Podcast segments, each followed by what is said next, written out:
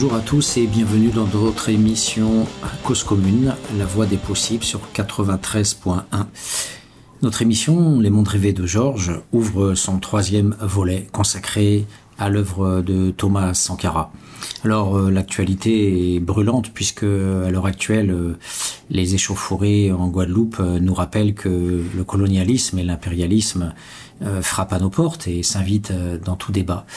Et bien sûr, la grande différence entre le journalisme de l'actualité directe et la sociologie structurale réside euh, dans le fait que euh, la première, euh, l'information de l'actualité, est portée essentiellement par des médias attachés au pouvoir d'État, financés par des multinationales comme Lagardère, Dassault ou d'autres encore, Bolloré, Bouygues. et ce, ces consortiums, finalement, bien sûr, divulguent des informations qui nous font croire qu'une actualité existe. alors, l'information telle qu'elle est présentée par euh, BFM, par exemple, on a euh, des invitations d'élus euh, guadeloupéens qui donc donnent l'image formelle d'une neutralité et de l'ouverture, euh, euh, aussi bien aux syndicalistes qui euh, sont interviewés et qui sont présents sur les barrages là-bas, que la parole aux élus qui leur permet, costard cravate sur le plateau de BFM, de nous donner l'image de gens pacifiés qui reconnaissent les malheurs de leur peuple. Et derrière ce vernis, derrière cette apparence, on a en fait euh, à un discours ultra filtré, alors aussi bien euh, par euh, les syndicalistes locaux qui savent qu'ils ne peuvent pas passer à la télé avec un discours trop contestataire, qui en tous les cas sinon ne passerait pas. Donc on va ne conserver finalement que des voix qui seront alignées sur l'entendable. Et c'est ce qui fait que probablement des Guadeloupéens ont dû avoir euh, la dent longue contre le système français, mais euh, voilà, tout simplement, il ne passe pas. Donc, on va retenir que les enregistrements qui qui sont euh, dissibles et qui permettent de maintenir un sens critique, mais pas trop critique. Alors, que nous disent-ils? Eh bien, ils nous disent finalement tous la même chose. la pauvreté, 20% de, de chômage en, en, Guadeloupe, euh, les jeunes n'ont pas de travail, euh, la population euh, guadeloupéenne comme martiniquaise connaît un taux de pauvreté bien supérieur à celui de la métropole. voilà, donc à une époque, on avait travaillé avec Justin Daniel et tout un groupe de chercheurs pendant plusieurs années sur euh, la pauvreté et les indicateurs statistiques de la pauvreté en Martinique. Et, donc on peut euh, se reporter à ces rapports qui ont été communiqués au ministère de l'Outre-mer. Euh, c'était grosso modo en 2005-2006. Et bien sûr, rien n'a changé, voire même à, à empirer. Mais derrière cette question fallacieuse de la pauvreté, on a en fait un culturalisme, une fois de plus, euh, qui euh, nous cache euh, les causes de cette pauvreté et, et bien au-delà même des causes de la pauvreté qui nous cache en fait plus globalement l'absence d'une possibilité de, de, vie normale, indépendante pour cette population-là. Alors qu'est-ce à dire? Ça veut dire qu'en fait, toute l'histoire du colonialisme semblerait disparaître. On, parle, on donne la parole à des élus qui nous parlent du département des Outre-mer. Ils sont élus, ils sont conseillers généraux, ils sont maires. Euh, tout se passe comme si on parlait depuis la République, depuis euh, voilà un État euh, déconcentré, à 6000 km comme on les appelle, hein, les territoires ultramarins. Et en fait, on a essentiellement euh, un pays qui euh, est toujours dominé par ses béquets, un pays qui est toujours euh, dominé aussi par les intermédiaires qui ont servi dès l'affranchissement en fait à, à maintenir ce système-là, à savoir bien sûr les mulâtres. Et ces mulâtres que j'ai étudiés dans le colonialisme oublié, eh bien ce sont aujourd'hui des élus, ce sont ceux qui sont sur le devant de la scène pour la plupart, mais il y a bien sûr tous les postes aussi de domination dans des entreprises, les professions libérales, dans, les, dans la santé qui euh, permettent aussi à ce système donc euh, d'avoir euh, de l'huile dans le rouage. Et, et je pense qu'effectivement cette classe politique même s'il y a plusieurs partis il y a des indépendantistes de manière générale cette classe politique est encore inféodée au système global et ne parle pas du système global. Elle ne parle elle ne dit pas que voilà pour aller vite un pays qui produit ce qu'il ne consomme pas et qui consomme ce qu'il ne produit pas à savoir on produit des bananes et du sucre on les produit mais on les consomme pas. Et en retour, on reçoit de la métropole des cargos récents, enfin permanents, récurrents de nourriture qui se retrouvent dans les supermarchés. Et donc, on va consommer ce qu'on produit pas, ce qui est le, schéma typique. Hein. les Anglais en Inde au 19e siècle, c'était pareil. On leur filait de la bouffe et, et ils produisaient du coton, ou ils produisaient du café, ou ils produisaient du thé. Mais voilà, ce système typique impérial se maintient sur les territoires d'outre-mer, notamment euh, dans les Antilles françaises. Et ce système-là, il est porté par des groupes, notamment les béquets, qui existent toujours, qui occupent des terres. Et, et de ce fait-là, euh, sans s'apesantir sur cette question-là, puisque nous parlons de Sankara, eh bien, il faut voir que voilà, le discours de Sankara vaut pour l'Afrique, mais il vaut pour euh, les Antilles, puisque le, système demeure, le système impérial demeure, dans ce qu'on appelle les Outre-mer, dans un pays français. Cette fois-ci, c'est pas Sankara et le Burkina Faso, mais structurellement, c'est euh, c'est pareil.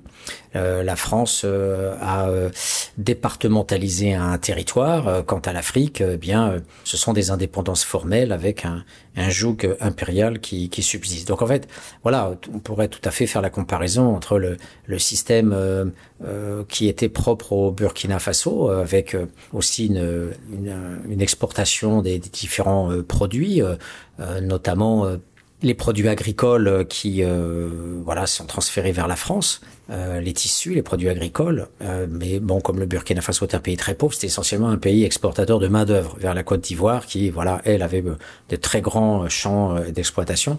Et c'est pour ça que quelque part le Burkina Faso n'a pas connu un coup d'État immédiat pour renverser Sankara, parce qu'il n'était pas aussi vital que le Sénégal ou la Côte d'Ivoire. Et donc Mitterrand a pu laisser un temps exister Sankara, et c'est Focard et Chirac qui s'en sont chargés via, bien sûr, comme on le sait, Blaise Compaoré, plus ou moins euh, acheté et promu euh, par la France et aussi euh, par la filière Oufouette-Boigny de Côte d'Ivoire qui était très fier de dire je suis le crocodile qui bouffe tous les capitaines.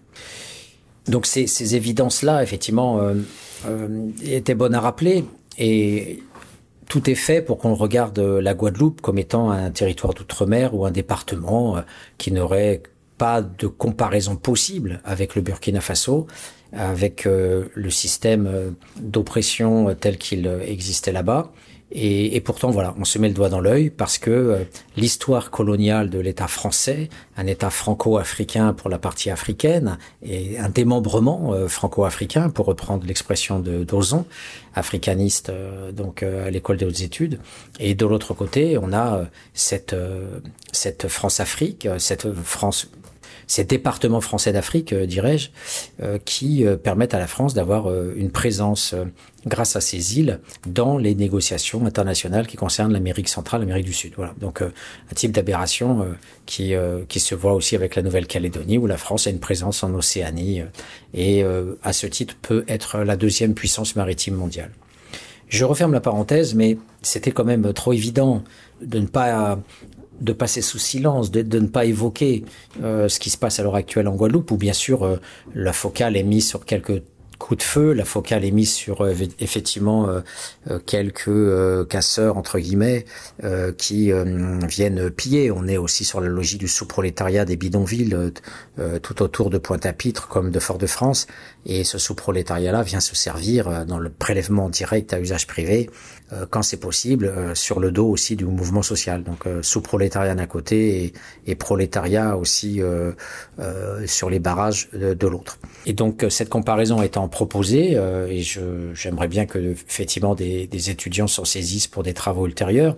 Je reviens à mon cher Pierre Lépidi, journaliste au Monde, qui euh, donc a produit un des textes les plus affreux, en tout cas les plus intéressants sociologiquement, qu'on puisse faire sur euh, Thomas Sankara. Je rappelle que ce journaliste est toujours en activité, qu'il est journaliste au Monde, euh, qu'il intervient, qu'il a fait des émissions sur France Culture, donc ce n'est pas n'importe quel journaliste, euh, c'est pas une erreur du Monde que d'avoir laissé ce Lépidi commettre ce forfait, cet article du 29 novembre 2017 euh, qui était Thomas Sankara, héros de la jeunesse euh, africaine. Euh, on a, on a vu déjà en suivant phrase après phrase, on a vu les, les, les dérives absolument incroyables qui s'inscrivent dans chaque mot, dans chaque virgule, et que on a essayé d'exhumer pour bien montrer au lecteur comment comment ça fonctionne. Alors je poursuis euh, phrase après phrase euh, euh, cet article que, que j'ai pu avoir sur Internet, que tout le monde peut se procurer sur Internet. Il poursuit et nous dit que en fait cet homme-là, donc qui passe pour être une sorte du luberlu saltimbanque, hein, je rappelle les dernières phrases que j'étudiais, qu'il vit simplement avec sa femme et ses deux enfants dans un palais présidentiel délabré, voilà une sorte de de dictateur d'opérette, euh, de, de polichinelle comme s'il était responsable du fait que son pays est pauvre, un des pays les plus pauvres du monde, comme s'il était responsable du fait de ne pas avoir les moyens euh, financiers et budgétaires euh, de pouvoir euh, restaurer un palais de l'Élysée ou un Buckingham Palace.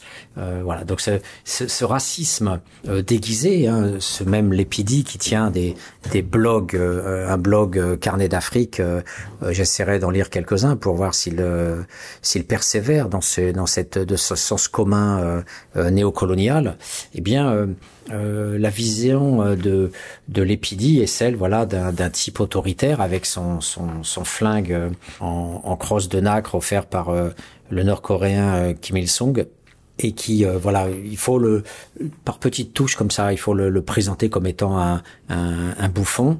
Et, et, même quand ça paraît descriptif eh bien on, on a déjà tout un arrière-plan qui a travaillé et qui permet de poursuivre euh, justement ce regard en termes de, de personnages ubuesques, euh, pas sérieux finalement.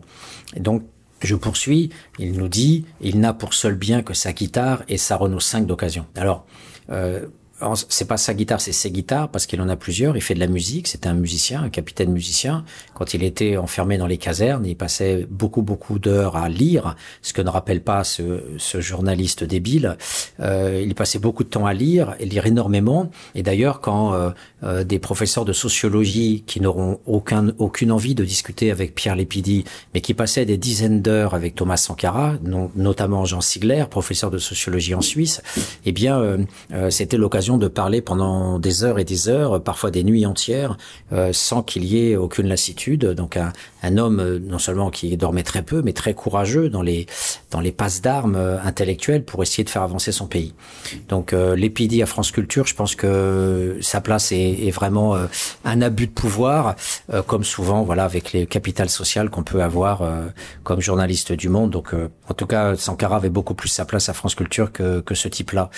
Et d'autant plus qu'il nous dit euh, et sa Renault 5 d'occasion. Et en fait, si on, on, on ne lit que ce, ce, gros débile de journaliste, euh, on se rend pas compte qu'en fait la Renault 5 c'était pas une Renault 5 d'occasion. Les images sont suffisamment nombreuses sur YouTube pour voir qu'elles étaient neuves et qu'elles étaient données à tous les membres de, du gouvernement.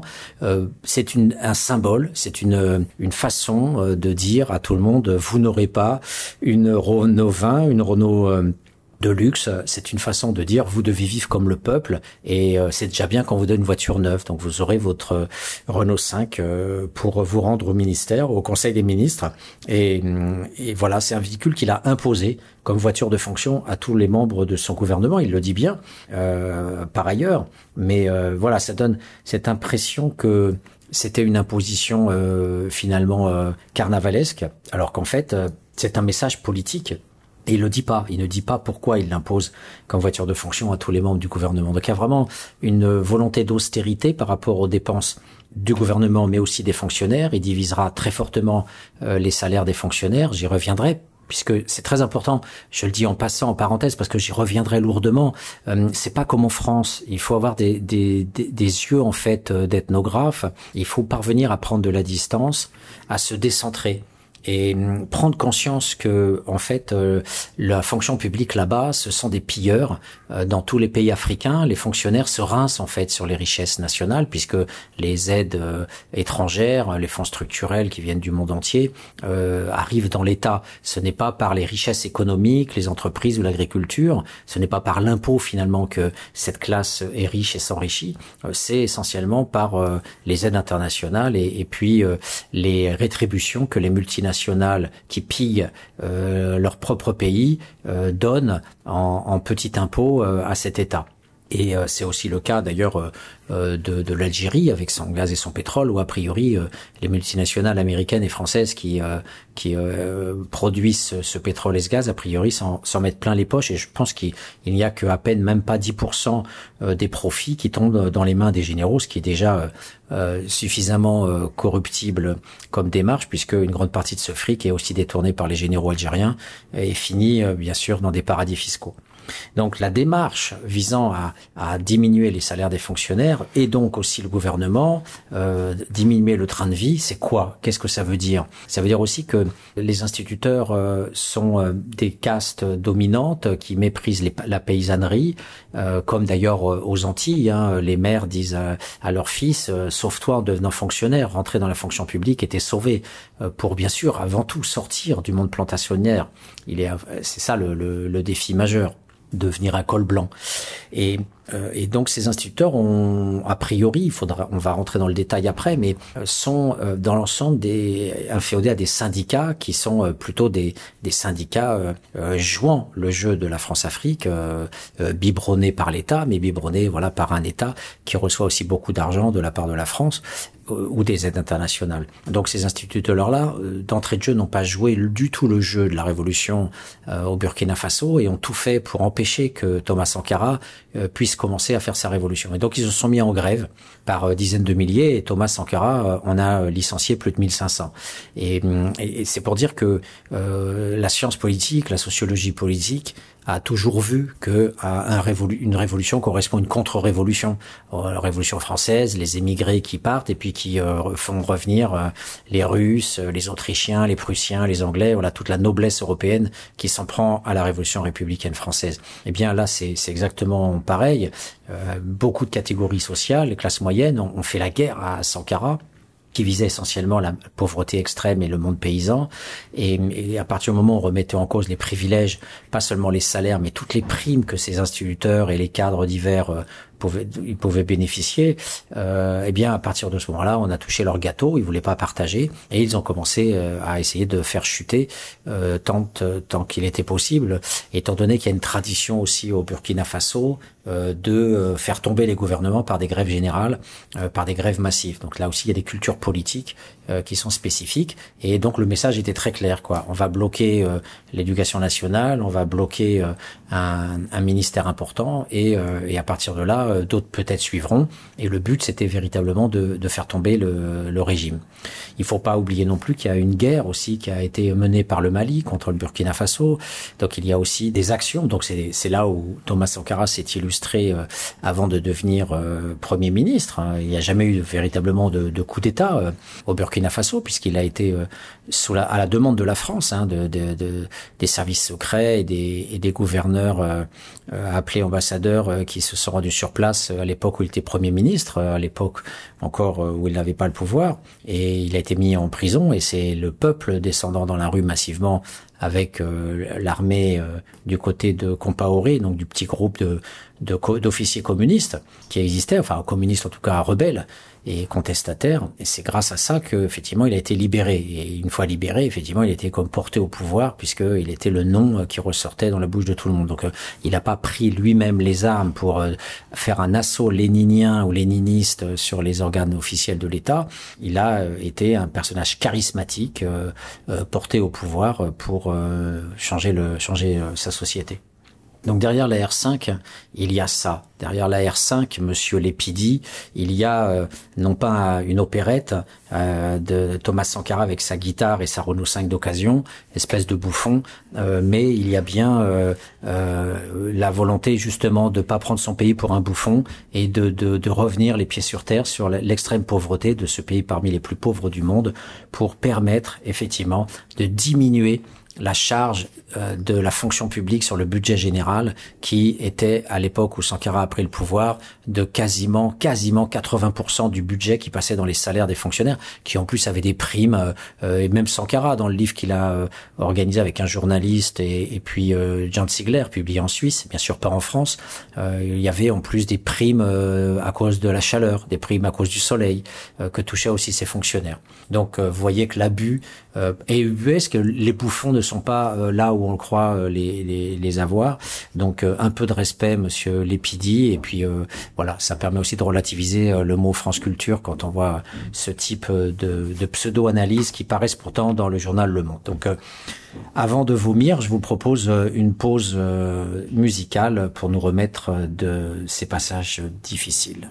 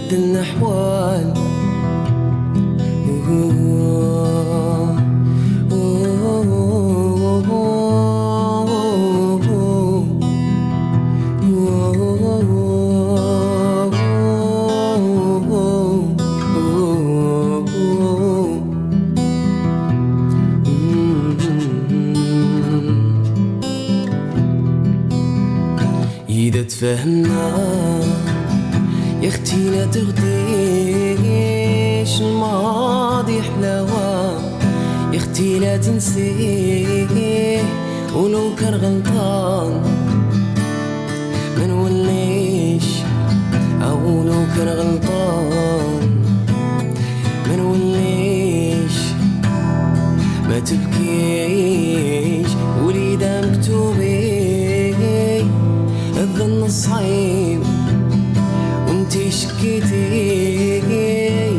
سمعتي الهضرة آه وتقلقتي. سمعتي الهضرة وتقلقتي.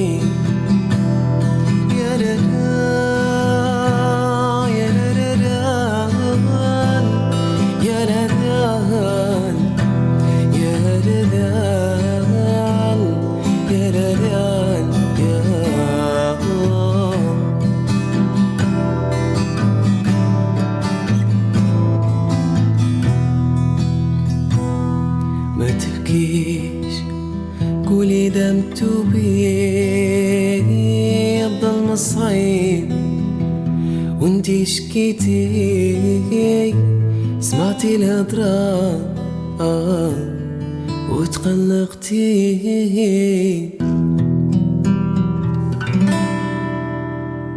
Nous voici de retour sur Cause Commune.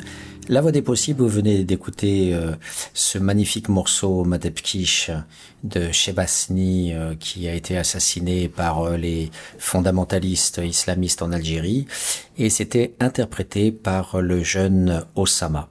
Nous revenons donc à nos moutons.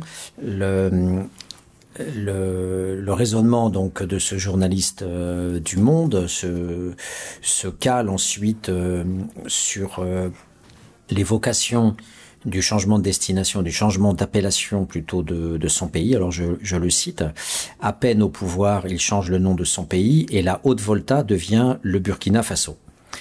Là aussi, une phrase a priori impeccable, descriptive. Euh, que dire? Eh bien, oui, beaucoup, beaucoup, parce que euh, il n'y a aucune explication. Et l'absence d'explication, c'est déjà une prise de position, parce que il est absolument essentiel, fondamental, incontournable, de dire que la haute volta, c'est un mot de l'impérialiste, c'est un mot du colonialiste, c'est un mot du français, alors que le Burkina Faso, c'est un mot burkinabé qui veut dire le pays des hommes debout ou le pays des hommes intègres. Il y a plusieurs acceptions, mais en tous les cas, c'est une réappropriation de soi. C'est une réappropriation collective. C'est un mécanisme identitaire absolument fondamental. Et à travers ce nom propre, le pouvoir en place donne le là. Il dit, voilà, nous récusons, et il en est de même pour les frontières qui ont été souvent imposées, et hum, les Touaregs en savent quelque chose puisqu'ils sont euh, éparpillés entre le, Mali, euh, le Tchad, le, Niger et je ne sais pas, peut-être encore l'Algérie, enfin combien de pays. Euh. donc tout ça n'a pas été fait en fonction des, ethnies, en fonction des, des pays et des nations, on pourrait dire. Et hum, voilà, donc ça c'est encore une phrase dont il faut se méfier.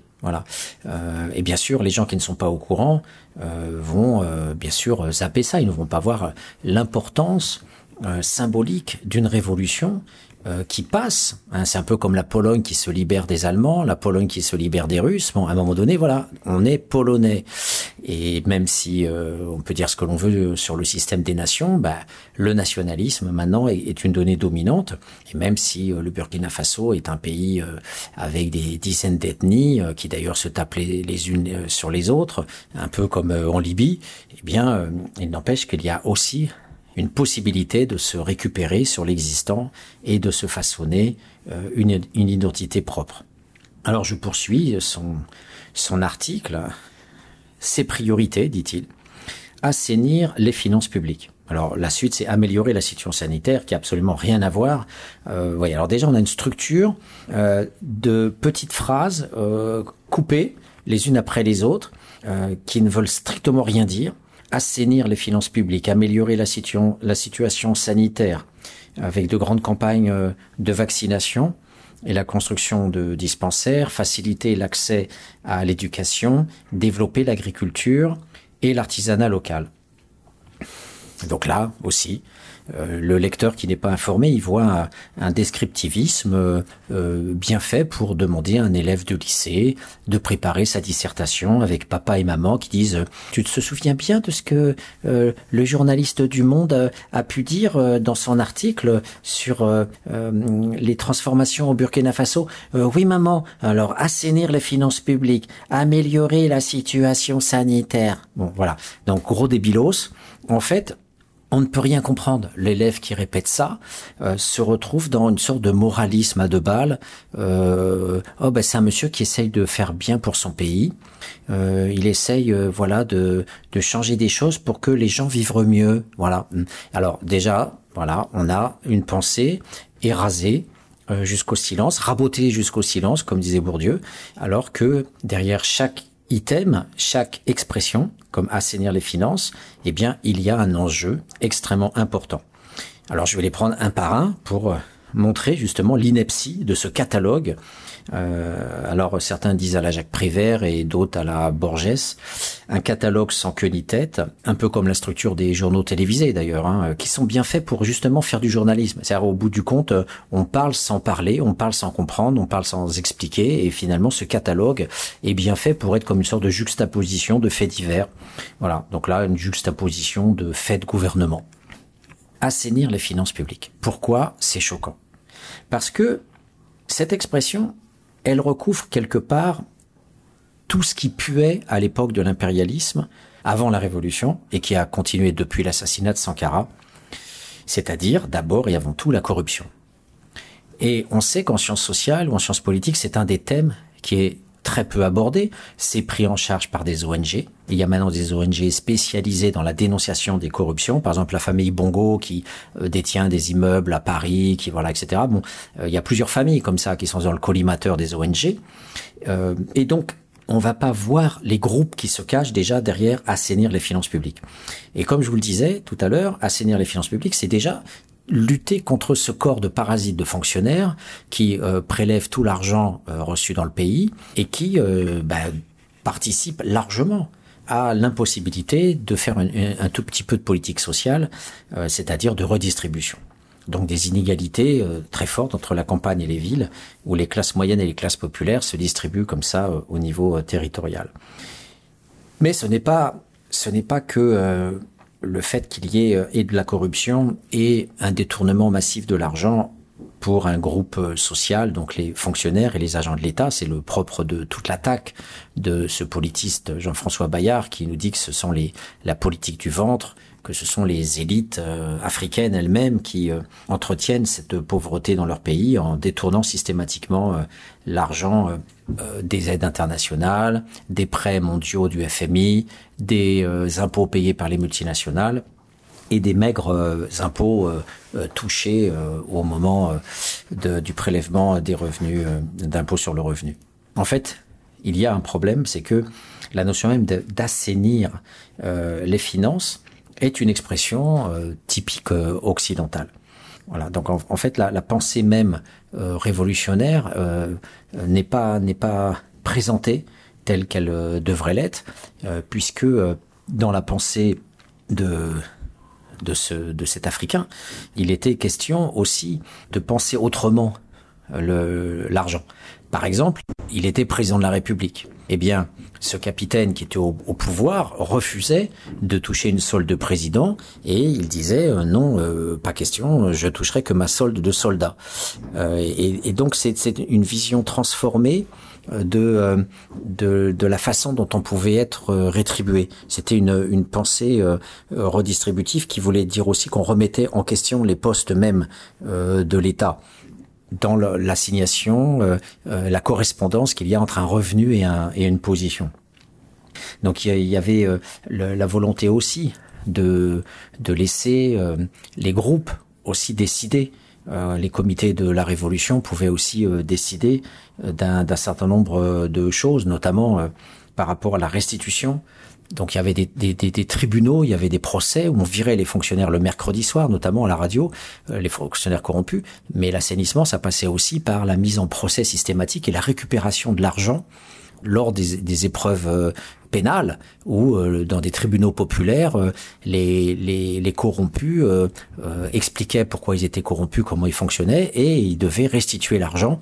On devait récupérer dans les banques et à droite à gauche l'argent prélevé illégalement et illégitimement par par les corrompus. Donc assainir les finances, c'était pas que cette ce système de restriction budgétaire, c'était toute une pédagogie autour de l'usage de l'argent, toute une pédagogie. Et c'est ça qui a tué finalement aussi Thomas Sankara. C'est très important euh, cette question-là parce que c'est bien les classes moyennes qui euh, ont refusé de lâcher euh, justement du lest, c'est elles qui ont été en faveur de ce qu'on appelle la rectification, comme disait Compaoré, c'est arrêter cette soi-disant révolution et revenir au système ancien. Et Sankara, lui, qui voulait vraiment changer de l'ordre des choses, euh, voulait par exemple limiter les importations, parce que assainir les finances publiques dans l'esprit révolutionnaire, c'est d'abord et avant tout ne pas dépendre de l'étranger pour des importations qui grèvent la balance commerciale. Donc il y avait ce souci de produire local, euh, et c'est pour ça que l'artisanat local est très important dans, dans la Révolution, puisqu'il n'y a pas de grandes industries, mais c'est par les artisans que les revenus se recréent, que la richesse se recrée, que la plus-value se recrée, comme disait Samir Amin, hein, il disait euh, le gros problème de l'Afrique, c'est de reproduire une plus-value par l'agriculture qui permettra de dégager après euh, euh, des, des, des, revenus pour, pour les politiques urbaines.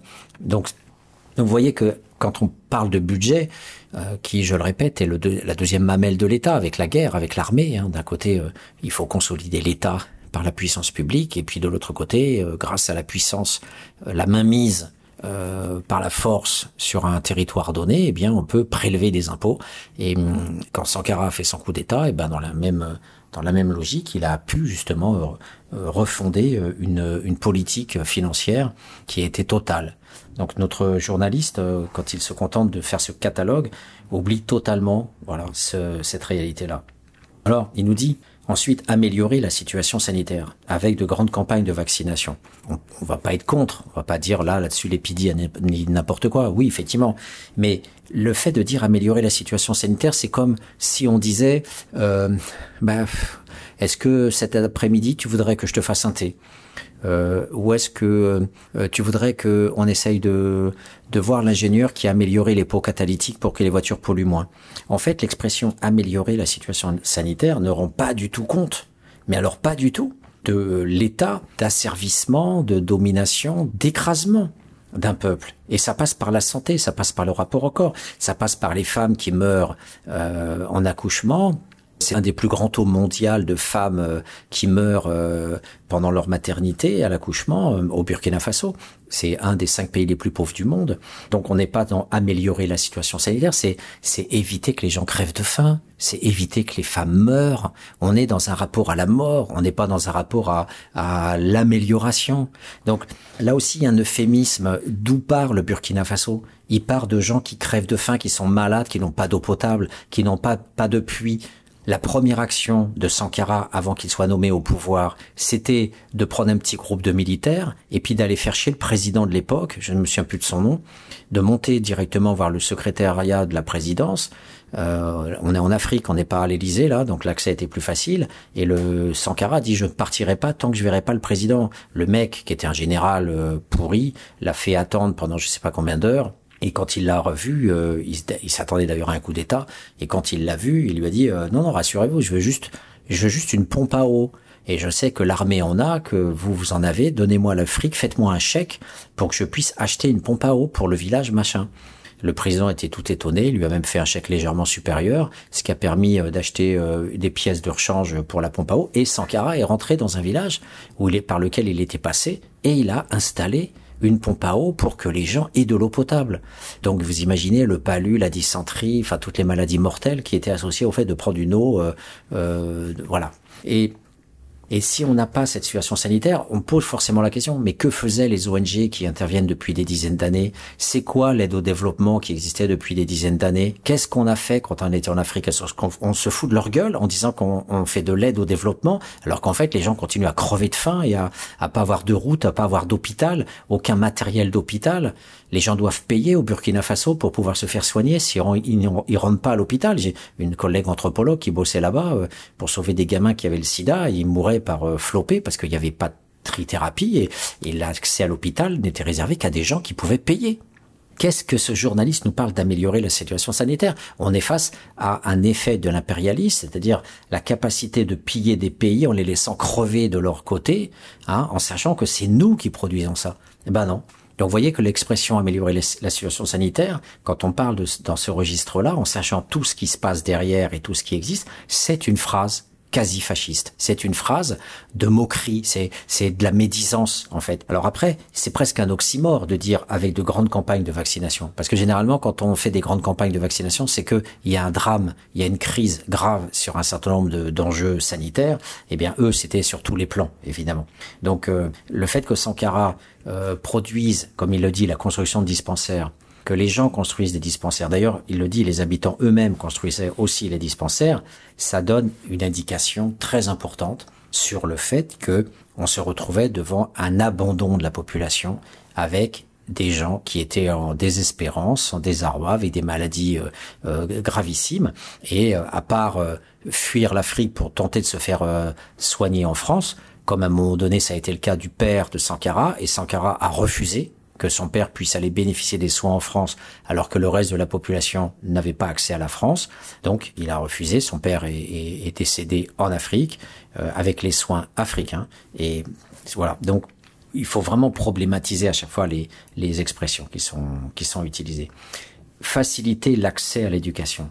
Là aussi, là aussi ça fait rire faciliter. Vous voyez, ces mots vides de sens, euh, assainir, améliorer, faciliter. Mais par rapport à des pays qui n'ont rien, des pays où le, où pratiquement même pas 2% de la population va à l'école, pour aller dans quelle école? Une, une école de la brousse avec euh, un instituteur pour 300 élèves, euh, des élèves qui suivront que le cours élémentaire.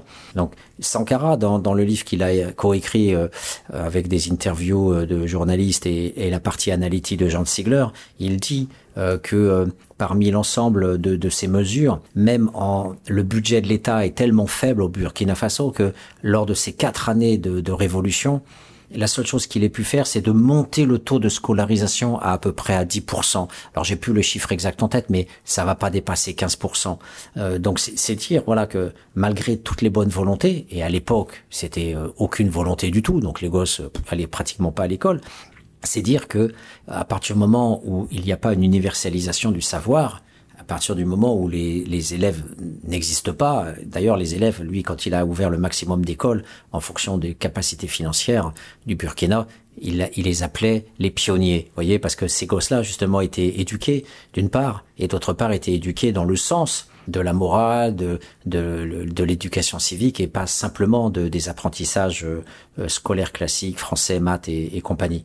Donc, c'était pas facilité à l'éducation, c'est que à travers l'éducation, euh, c'était changer le pays, produire euh, aussi un nouvel habitus avec des gens euh, qui peuvent être aussi en partie désaliénés des lignages traditionnels, des, des, des croyances euh, sur, euh, bien sûr pour les filles par rapport à l'excision. Donc libérer les filles, c'était une des grandes, grandes luttes de Sankara. Ça passe aussi par l'école, par les informations sanitaires des, des infirmières et des médecins qui disent aux enfants, aux petites filles, il faut pas faire ça, etc. Donc oui, les enfants étaient des pionniers. Ce n'était pas que l'éducation. Là aussi, c'est une phrase ethnocentrique euh, faciliter l'accès à l'éducation, comme si euh, n'importe quel élève euh, ou, ou, lecteur français pouvait comprendre cette expression. Non, ça n'a rien à voir avec ce que pourrait être un enjeu en France. Là, c'était tout simplement, d'une part, créer une scolarisation et d'autre part, créer un état mental euh, tel que les élèves puissent dépasser leur appartenance à leur tribu, hein, les Bambara, les Peuls, les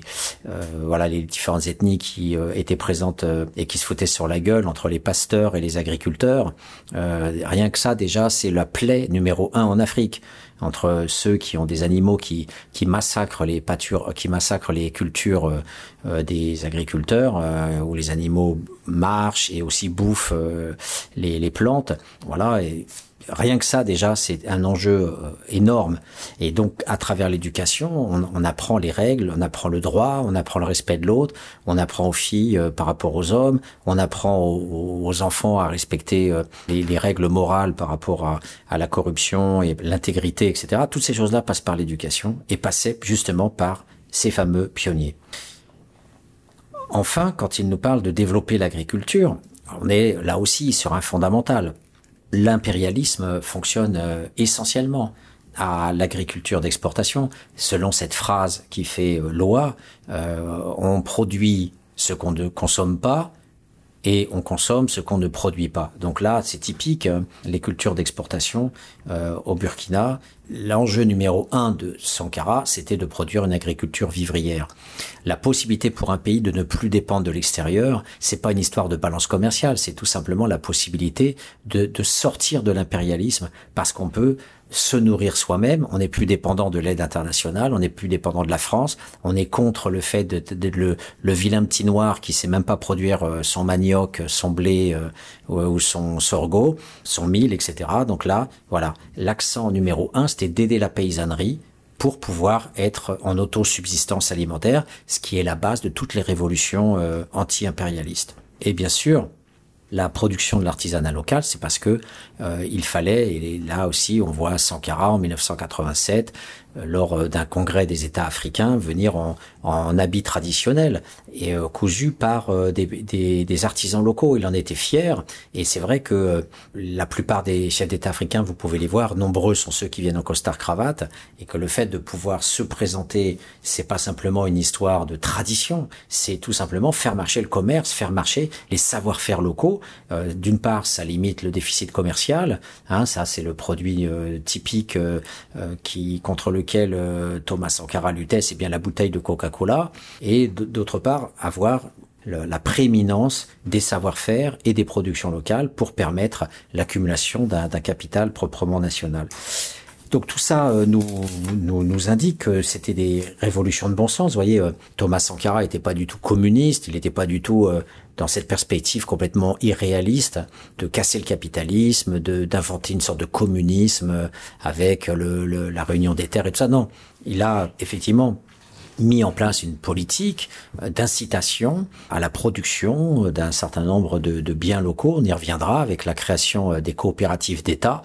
Euh, on détaillera ça euh, plus tard. Mais voilà, cette expertise qu'il avait dans l'ingénierie euh, politique, c'était effectivement de favoriser ce capitalisme national, favoriser le développement local en pouvant faire en sorte que des producteurs très pauvres et soient guidés par des acteurs rationnels de l'État pour euh, pouvoir mutualiser et, pouvoir être aidés dans la conception comptable euh, de l'achat des semences, dans la, la, la possibilité d'avoir une culture la plus rationnelle possible pour avoir euh, voilà une, une, augmentation de la productivité et, et aussi une, un meilleur meilleure rationalisation des débouchés. Donc toutes ces créations de coopératives d'État, on y reviendra, euh, mais l'artisanat local et la et l'agriculture euh, aidée, eh bien voilà, c'était pas du tout contre le capitalisme, mais c'était sur une vision nationale et aussi sociale euh, du capitalisme. Voilà.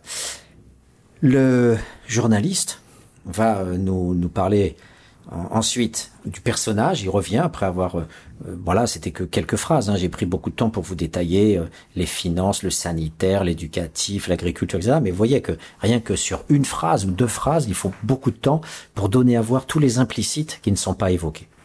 Donc j'en viens maintenant à cette phrase euh, ultérieure.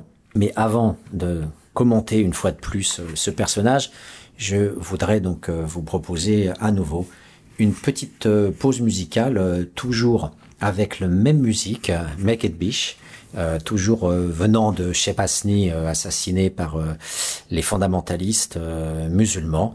Et je vous propose cette fois-ci d'écouter l'interprétation qui est faite par Zouer Baoui.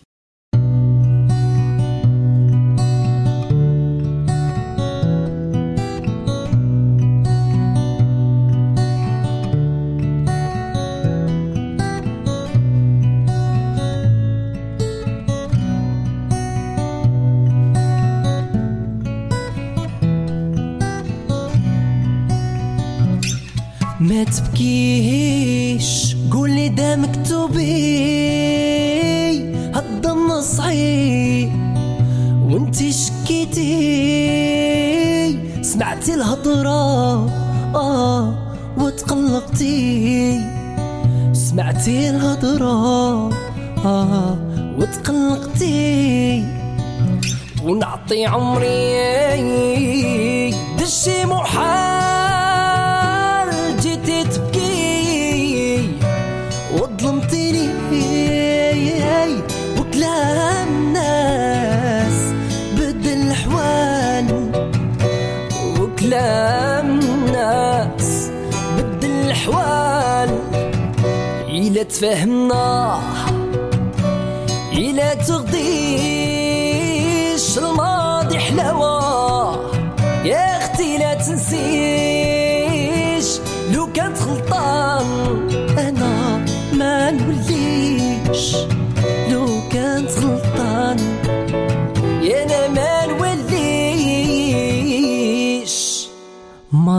ما ظنيت نتفارقوا من بعد عشرتنا.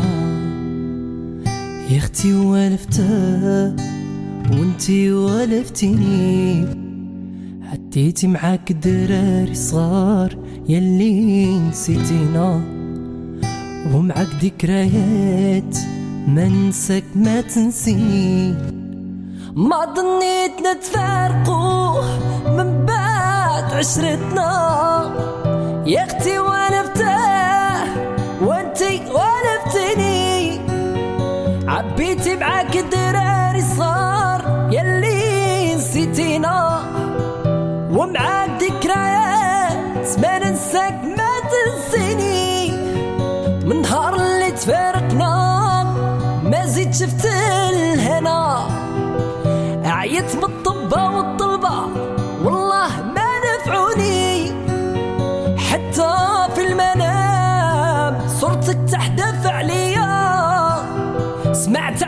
عليك هدر طايحة راكي شافتني. واليوم رحنا عايشين غدوة يقولوا متنا.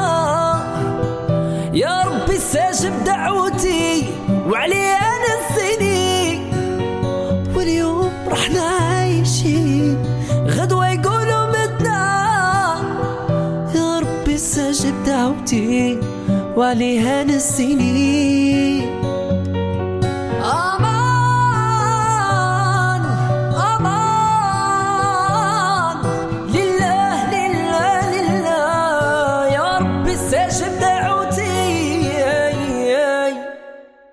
Nous voici à nouveau sur Cause Commune, la voie des possibles. Notre émission Les Mondes Rêvés des Georges poursuit son analyse de l'idéologie occidentale à travers ce journaliste euh, du Monde qui nous en fait voir des vertes et des pas mûres à propos de son analyse de ce que euh, Thomas Sankara a pu faire donc dans un article en 2017. Alors je poursuis donc l'analyse pour euh, vous dire que la dénonciation en fait euh, cachée se poursuit à travers euh, des, petites phrases qui qui semblent anodines, euh, voilà, comme on a pu le voir, développer l'agriculture et, et, même le positif le positif révélait en creux du négatif. C'est ça en fait l'opération intellectuelle qu'il fallait faire euh, parce que on a tellement l'habitude de lire des articles de presse, on a tellement l'habitude du politiquement correct que en fait ce politiquement correct peut cacher quelque chose d'absolument affreux, euh, comme je l'ai vu à travers cette litanie, hein, ce catalogue de phrases a priori progressistes, mais qui sont en fait fondamentalement réactionnaires, fondamentalement critiques, négatives et qui visent à, à, à euphémiser largement, euh, non pas euh, seulement la réalité en tant que telle de ce que lui a pu faire, mais a aussi euphémisé euh, les causes à partir desquelles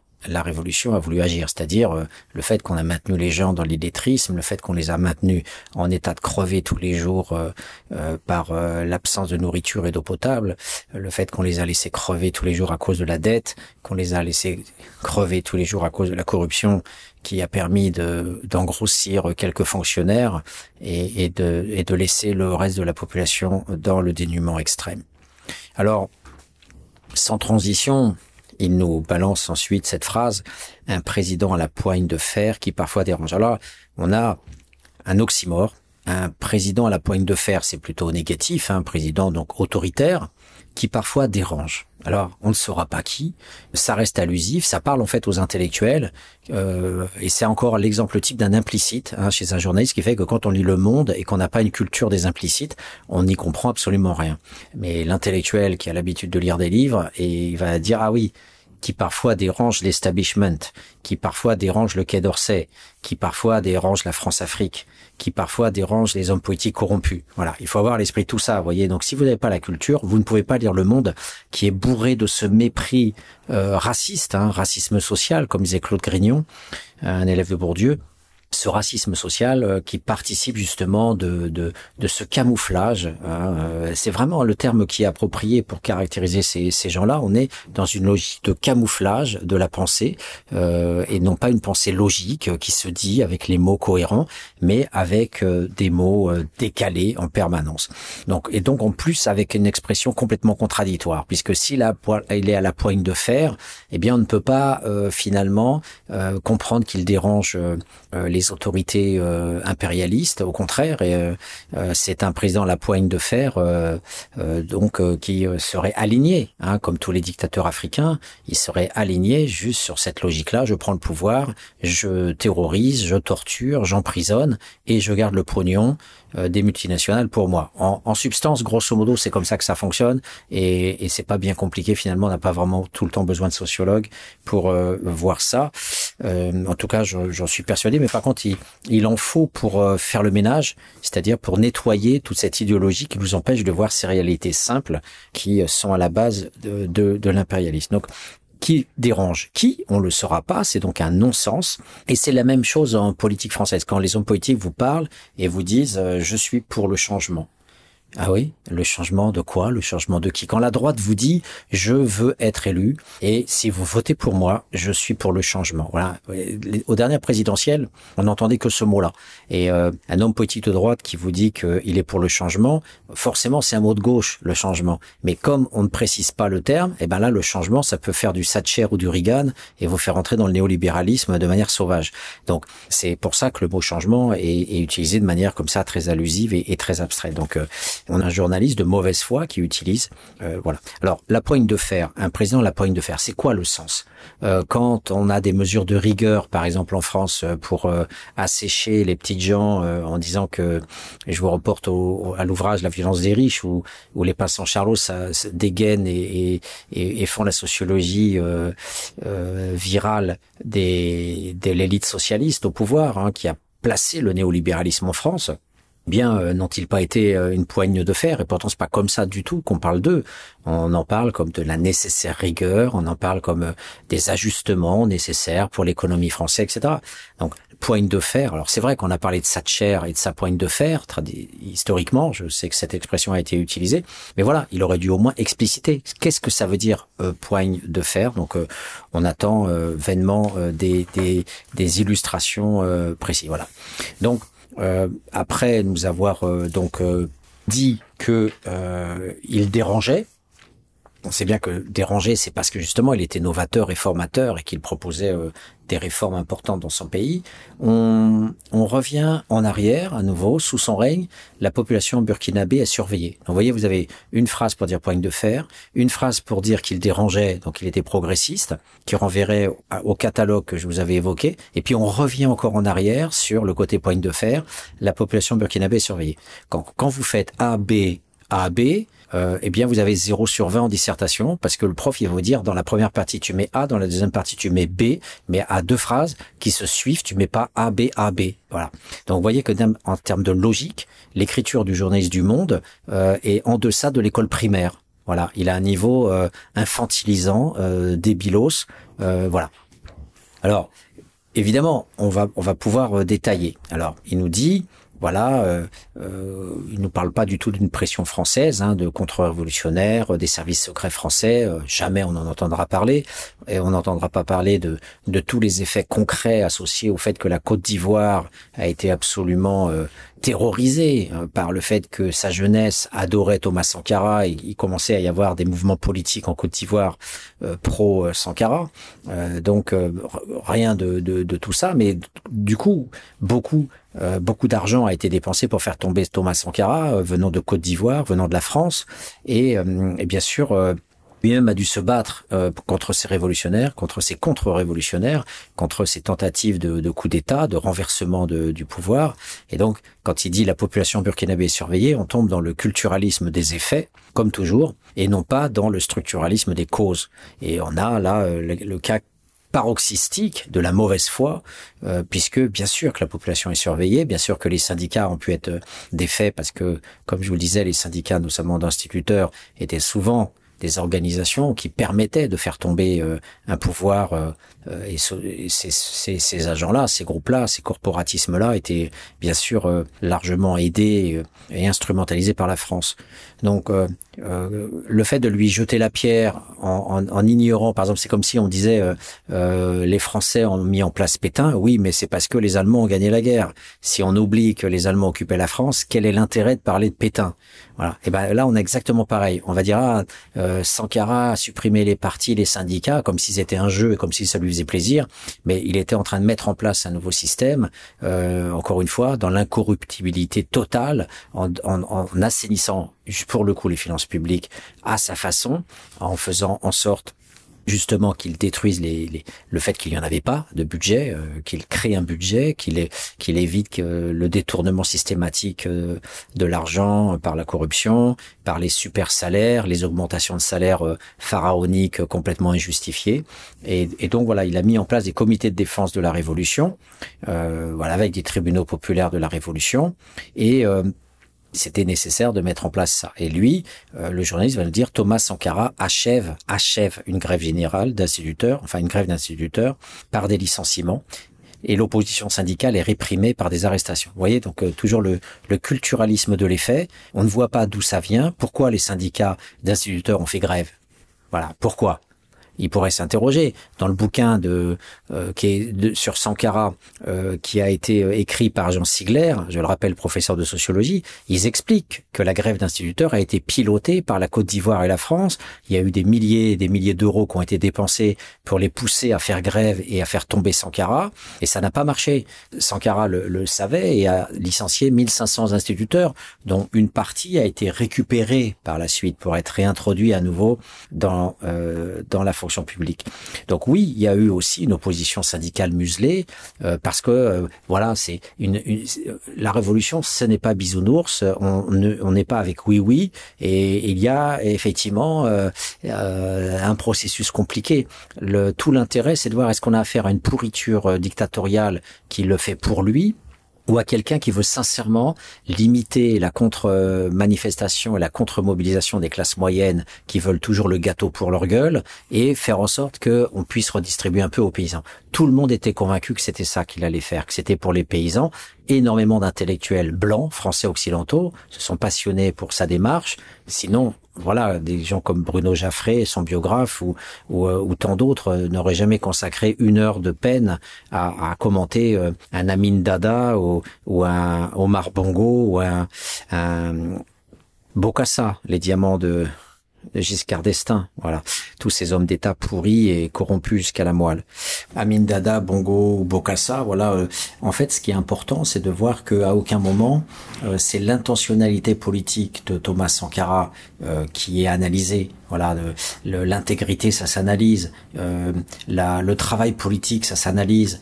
Et, et, le fait de ne voir que le culturalisme de l'effet, de, de voir qu'il a pu effectivement devoir euh, prendre des décisions pour protéger euh, euh, ce, ce, renversement de pouvoir, mais forcément, on le sait qu'il y a des contre-révolutionnaires, il y a des contre-mobilisations, on le sait qu'il y a des gens qui vont pas être d'accord pour les situations acquises. Quand François de Closet nous prenait la tête avec son ouvrage Toujours plus, où il attaquait les petites couches populaires et, la toute petite bourgeoisie euh, crispée sur les avantages acquis des Trente Glorieuses ou de 100 ans de lutte ouvrière, bien euh, euh, on savait euh, voilà on, sait que c'est le mépris à un moment donné d'une bourgeoisie néolibérale qui veut casser tous ces avantages là et qui ne veut pas concéder qui ne veut qui ne veut pas reculer et qui préfère sacrifier des bastions entiers du secteur industriel pour faire de la spéculation financière plutôt que de vouloir partager le gâteau et de concevoir une économie alternative.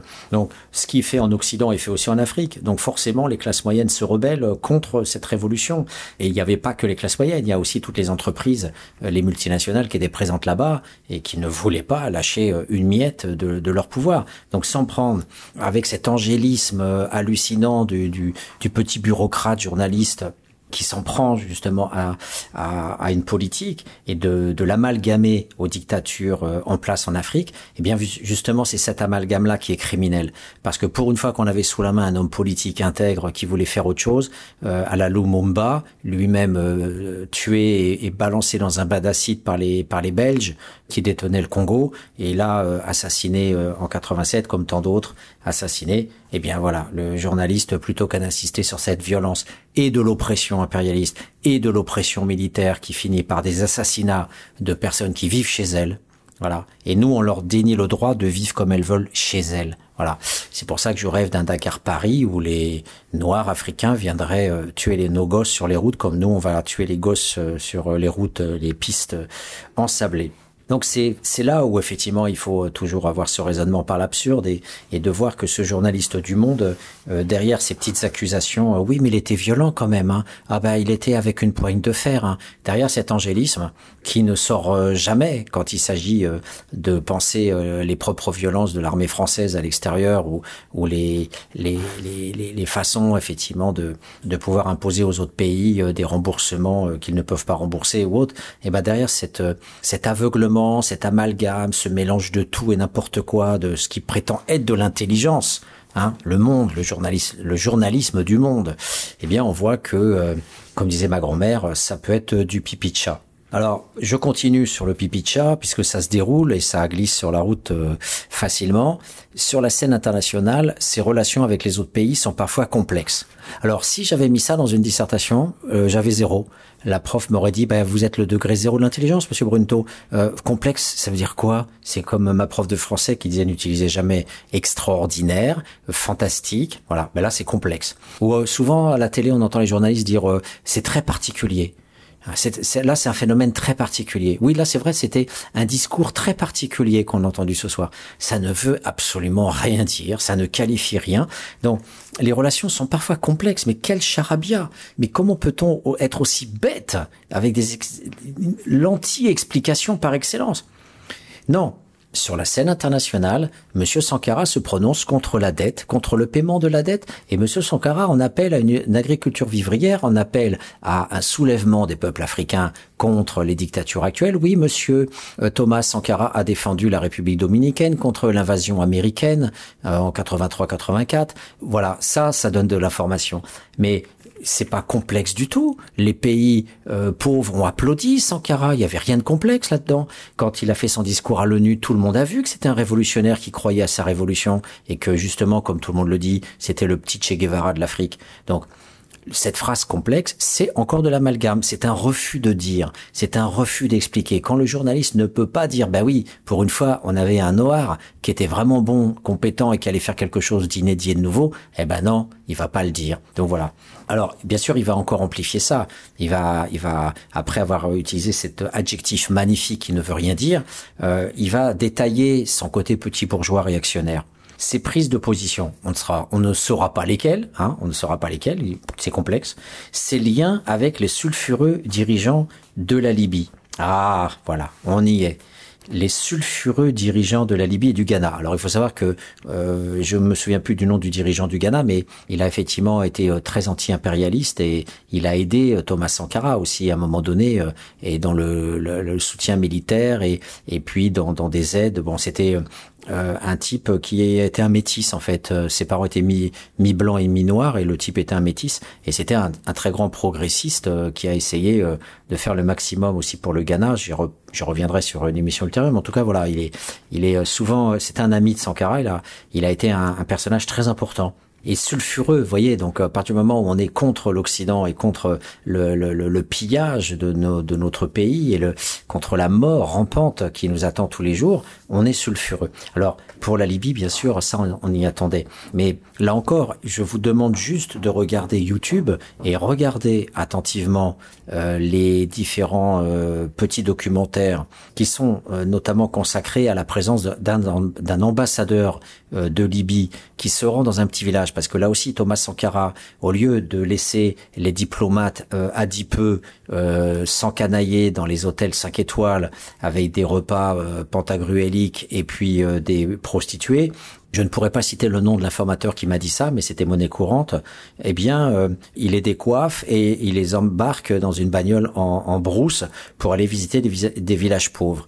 Et donc, l'ambassadeur de Libye n'y échappe pas, il l'emmène dans un village et dans le, le, la vidéo que l'on voit, euh, on voit Sankara et l'ambassadeur de Libye, on le voit face à des villageois qui euh, euh donc sont désespérés parce qu'ils n'ont pas d'eau potable et Sankara leur dit, voyez, la Libye vient nous aider et l'ambassadeur, il s'engage à vous construire un puits. Et Sankara se moque même de lui en disant euh, s'il n'est pas capable de, de le faire jusqu'au bout et si ce sont des paroles en l'air, vous pourrez le condamner et vous vous vengerez sur lui, vous pourrez le condamner par rapport au fait qu'il a menti et qu'il n'a pas tenu ses paroles. Et l'ambassadeur de s'empresser à dire mais vous inquiétez pas, oui oui, je vais vraiment euh, tout faire pour que ce village euh, puisse être alimenté en eau. Donc voilà. Et on sait que Thomas Sankara a piqué à un moment donné l'avion de Kadhafi. Kadhafi a a immédiatement euh, interpellé tous les aéroports du monde entier pour donner la plaque d'immatriculation du Zing et dire euh, si jamais vous le voyez, vous le bloquez sur un aéroport. Voilà, c'était Sankara. Il était comme ça. Il a aussi essayé de piquer une Mercedes de Kadhafi. Bon, bref, pour l'avion, l'histoire est cocasse. Il a essayé de trouver un pilote qui soit burkinabé pour pouvoir conduire ce Boeing. Il y en avait pas. Et voilà, ça c'était le personnage Sankara. C'était quelqu'un qui n'avait euh, aucun respect pour des gens qui pouvaient de toute façon donner de l'argent parce qu'ils en avaient beaucoup. Et voilà, donc euh, il était capable de faire des, des, choses comme ça. Il était unique. Et c'est vrai que euh, quand après le journaliste nous dit ces liens sulfureux avec Libye et Ghana lui valurent quelques inimitiés en Afrique, à commencer par la Côte d'Ivoire, où Félix Houphouët-Boigny redoute que la jeunesse ivoirienne s'inspire de celle du Burkina Faso, on est en permanence, voyez dans la contradiction. D'un côté, il nous dit que c'est un homme à poigne, donc un dictateur qui serait rejeté par tous les pauvres du monde, et de l'autre côté, il nous dit que la jeunesse ivoirienne, bien sûr la jeunesse pauvre ivoirienne, et les militants par conscience, donc la, la jeunesse éclairée étudiante contestataire, qui effectivement voit dans Sankara un homme intègre, un homme intelligent, euh, réflexif, euh, avec des idées extrêmement rationnelles pour euh, transformer le pays en dépendance vers l'indépendance. Et donc forcément, Houphouët-Boigny, qui était un ministre de De Gaulle, qui représente la, quintessence de la zone grise, c'est-à-dire du traître, du collabo à la solde de, de la France, euh, il est le personnage typique, comme Léopold euh, Sangor comme Césaire, euh, Humfred Boigny. Bon voilà, ce sont ces personnages jaune grise, comme le disait Primo Levi. Hein, voilà, c'est des, des, capots, on va dire intellectuels, mais ce sont quand même des, des collabos. Eh bien, ils ont toujours été, voilà, le, le la vaseline qui permettait effectivement, je n'irai pas plus loin, à ces pays-là de pouvoir glisser tranquillement dans la France-Afrique. Donc on a, à travers ce journaliste, une, incapacité totale à objectiver la place euh, sociologique de Oumfet Boigny en Côte d'Ivoire, qui bien sûr sera un personnage euh, directement impliqué dans l'assassinat de Sankara euh, via Blaise Compaoré. on y reviendra. Voilà, donc c'est pour vous dire que on savait que forcément il y aurait des contre-mobilisations. On parle souvent de la phrase de Mitterrand, vous avez été trop loin, vous êtes euh, un homme plein de qualités, mais vous allez trop loin. Donc euh, Mitterrand en direct euh, déjà lui a donné cet avertissement, mais voilà, que ce soit Mitterrand ou que ce soit pendant la cohabitation en 86-88, donc en 87, euh, Focard et Chirac qui l'ait assassiné, peu importe, j'en parlais dans la première émission, c'est un assassinat structural, qu'il vienne de la France, qu'il vienne de la Côte d'Ivoire, de toute façon, c'est l'impérialisme qui l'a tué. Donc peu importe après celui qui est passé à l'acte. Donc il continue à se moquer euh, de, Sankara. Il nous dit euh, au président François Mitterrand qui avait accueilli officiellement le Sud-Africain Pierre Botta lié à l'apartheid, il donne une leçon sur les droits de l'homme. Voilà, là on a de la moquerie alors que c'est gravissime. Euh, Sankara s'est vraiment énervé quand il a su que Mitterrand recevait Pierre Botta, parce que c'est le, le, type même du totalitaire, le totalitaire de l'apartheid, qui peut qui peut soutenir un homme pareil, etc. Eh bien, la, le réalisme politique, hein, la réelle politique, comme on dit chez les intellectuels, la, la réelle politique, Mitterrand est prêt à tout, de toute façon, et donc il a bien fait pire. Et donc lui, au lieu de, de voir un geste courageux de la part d'un petit homme d'État, d'un tout petit pays, à l'égard d'une puissance euh, internationale qui fait partie du Conseil de sécurité, eh bien non, il donne une leçon sur les droits de l'homme. il se prend pour qui hein? Il se prend pour qui ce petit Sankara? Donc voilà la, médisance et le racisme social euh, de euh, ce journaliste euh, du Monde, dont, dont j'oublie à chaque fois le nom, il faut que je me le répète tellement mon cerveau veut l'oublier, Pierre Lépidi, journaliste au Monde et chroniqueur régulier sur France Culture. Je poursuis pour finir cette émission. Thomas Sankara appelle aussi l'Afrique à ne pas payer sa dette aux pays occidentaux. Alors, je vais citer ce passage. Ne pas payer sa dette aux pays occidentaux. Donc, la dette ne peut pas être remboursée parce que si nous ne payons pas, nos bailleurs de fonds ne mourront pas, soyons-en sûrs. Par contre, si nous payons, nous allons mourir, soyons-en sûrs également. Donc cette phrase célèbre qui a été dite au Congrès des États africains en 87, au moment où il disait euh, si je suis le seul à dire qu'il faut arrêter de payer la dette, vous ne me reverrez pas l'année prochaine. C'est filmé, c'est ça aussi, ça fait partie de YouTube. Donc, au lieu de commenter cette phrase et de rappeler que c'est une phrase tellement dangereuse à l'égard des puissances impériales, parce que ça veut, c'est des histoires de fric. Donc ça veut dire je te rendrai pas ton pognon de façon ton pognon qui me met en dépendance et qui me met avec des taux d'intérêt faramineux et que je ne pourrai pas rembourser. Eh bien, encore une fois, le culturalisme de l'effet, c'est le discours de Sankara, alors que le structuralisme de la cause, c'est de dire pourquoi Sankara ne veut pas payer la dette, parce que la dette est une construction euh, du FMI et de la Banque mondiale, c'est une construction des Américains, euh, Reagan et compagnie, pour mettre en dépendance financière euh, l'ensemble du monde, et cette réalité-là n'est pas évoquée. voilà, donc c'est cette phrase est une phrase d'un pays aux abois, c'est une phrase donc euh, euh, qui qui ferait rire parce que nous n'avons pas le contexte. Vous voyez, nous allons mourir. Alors l'étudiant, le, lycéen va lire ça en disant bon, bon oui, il dramatise parce que les autres ont payé, ils meurent pas. Hein. Les autres pays africains, bah, ils remboursent. Alors pourquoi lui commence à faire des effets de manche hein, et nous dit voilà, nous allons mourir si nous payons. bon, donc il aurait fallu que ce journaliste, s'il avait fait son taf, il aurait fallu qu'il nous sorte les statistiques de mortalité qui nous disent que le Burkina était un des cinq pays les plus pauvres du monde, même si c'est parmi les un parmi les, les dix plus pauvres pays du monde, que ça soit cinq ou que ça soit dix, ça fait partie des pays les plus pauvres du monde, avec la Zambie, avec Haïti, etc. Donc on est dans un tel degré de mort au quotidien, de mortalité infantile, de mortalité en couche, d'espérance de vie, de mortalité par les conditions de vie en général, Oui, oui, ce sont déjà des pays qui meurent. Et dans le fait de plaquer cette phrase comme ça, sans explication ou autre, eh bien, une fois de plus, ça ridiculise euh, Thomas euh, Sankara. Voilà. Donc, euh, pour cette émission, chers auditeurs, on va s'arrêter là en vous proposant une toute dernière version de Matt de de Chabesny qui a été assassiné, comme je vous l'ai dit, par les, les fascistes musulmans. Et cette fois-ci, c'est interprété par Manar la semaine prochaine.